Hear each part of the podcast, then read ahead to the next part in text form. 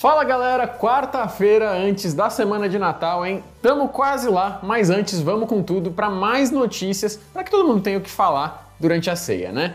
No vídeo de hoje tem Epic Games pagando uma multa milionária por Fortnite, Android 14 facilitando o uso de aplicativos de saúde, Elon Musk ameaçando deixar a presidência do Twitter mais com uma condição e muito mais. Digo bora? Digo bora!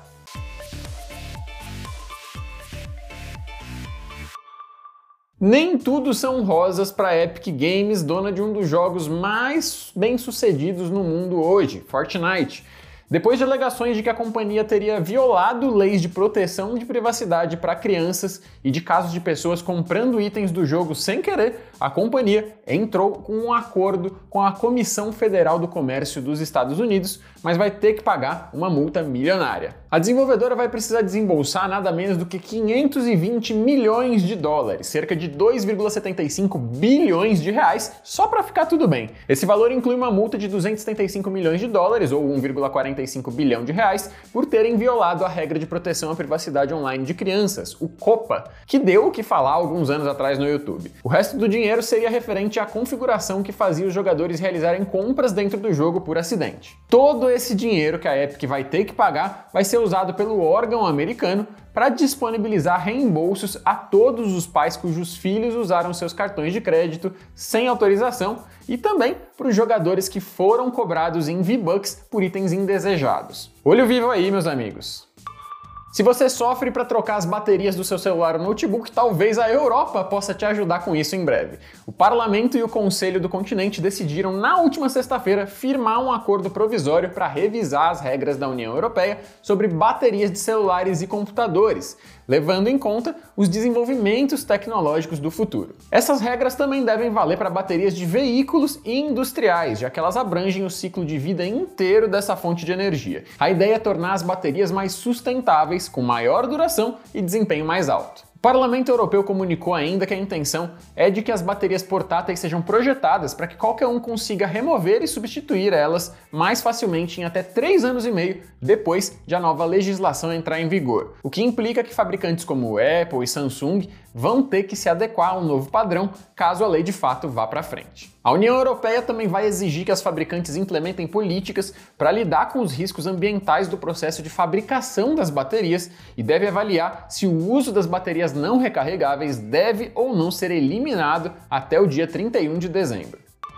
E para você que quer viver uma vida mais saudável e conta com aplicativos de celular para isso, uma boa notícia. O Android 14 pode organizar os dados coletados por esses aplicativos com mais facilidade a partir do ano que vem. Em 2023, os usuários vão poder acessar todas as suas informações de saúde através da versão final do app Health Connect, que cria um padrão de dados para aplicativos fitness e facilita a integração entre eles. Assim, você vai poder encontrar informações mais completas sobre o seu desempenho nos treinos e muito mais. Atualmente, os desenvolvedores precisam criar essas integrações eles mesmos, então isso ia facilitar o trabalho de todo mundo. Com todos os softwares adotando o mesmo padrão, o Health Connect vai poder combinar essas informações de um aplicativo de ciclismo, por exemplo, com a frequência cardíaca do usuário obtida por algum aparato vestível, como um smartwatch. Isso vai resultar em registros mais completos e também em treinos mais eficientes. O Android 14 sai em algum momento de 2023 e uma versão beta do Health Connect já pode ser baixada na Google Play Store.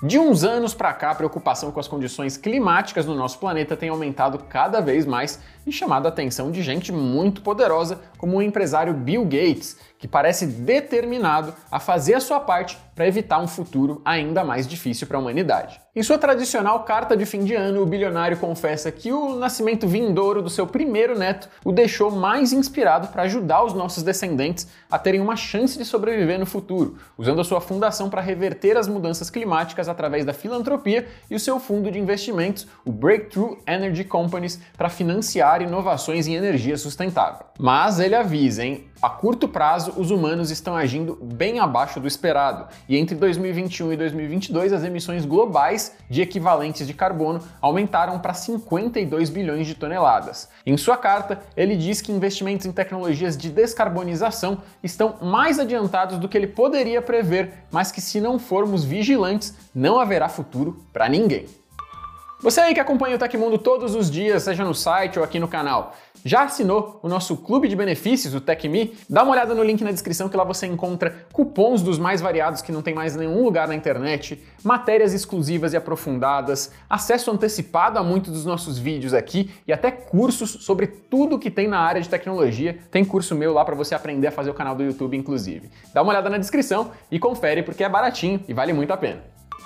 Mais um dia, mais uma treta polêmica envolvendo Elon Musk e o Twitter. Na noite da última segunda-feira, ele mandou avisar que pode abandonar de vez o papel de CEO da rede social, mas que tem uma condição: encontrar alguém tão doido quanto ele para ser o seu sucessor.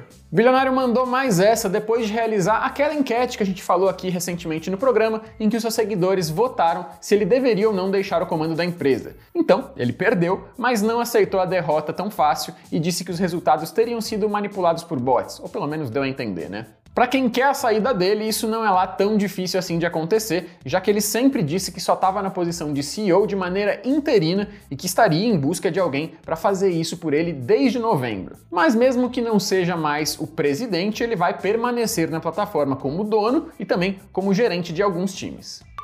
O Galaxy Note 20 e o Galaxy Note 20 Ultra foram atualizados para o One UI 5.0 agora em novembro, com direito a Android 13 e tudo mais. Mas tem um porém, essa foi a última grande atualização a sair para eles, pelo menos do lado do Android, né? A série que já foi a mais topzera da Samsung foi descontinuada em favor de aparelhos mais novos, seguindo a política dos 3 anos de upgrades que acabaram de terminar para os Galaxy Notes. Eles vão parar de receber atualizações para o Android, mas isso não quer dizer que eles vão ser abandonados totalmente pela empresa, já que alguns patches de correção e de segurança devem continuar vindo por aí, pelo menos por mais um ano. Também vale ressaltar que as atualizações da One UI ainda são possíveis e nada impede que elas saiam no futuro. Aconteceu na história da tecnologia. Em 21 de dezembro de 1937, o Walt Disney lançou o filme Branca de Neve e os Sete Anões. Ele foi o primeiro filme de longa-metragem animado, levando três anos e quase um milhão e meio de dólares para ser produzido, que era uma quantia surreal para a época, né? O Walt Disney em pessoa teve que hipotecar sua própria casa para conseguir lançar o filme. Essas foram as notícias do Hoje no Tecmundo desta quarta-feira. Eu sou o Léo Rocha e você pode me encontrar no arroba LeoBRJor pra gente bater um papo no Twitter e no Instagram. Fiquem de boa por aí, ouçam o tio Bill Gates sobre cuidado do nosso planeta e a gente se vê amanhã com mais notícias quentinhas. Um abraço, até a próxima!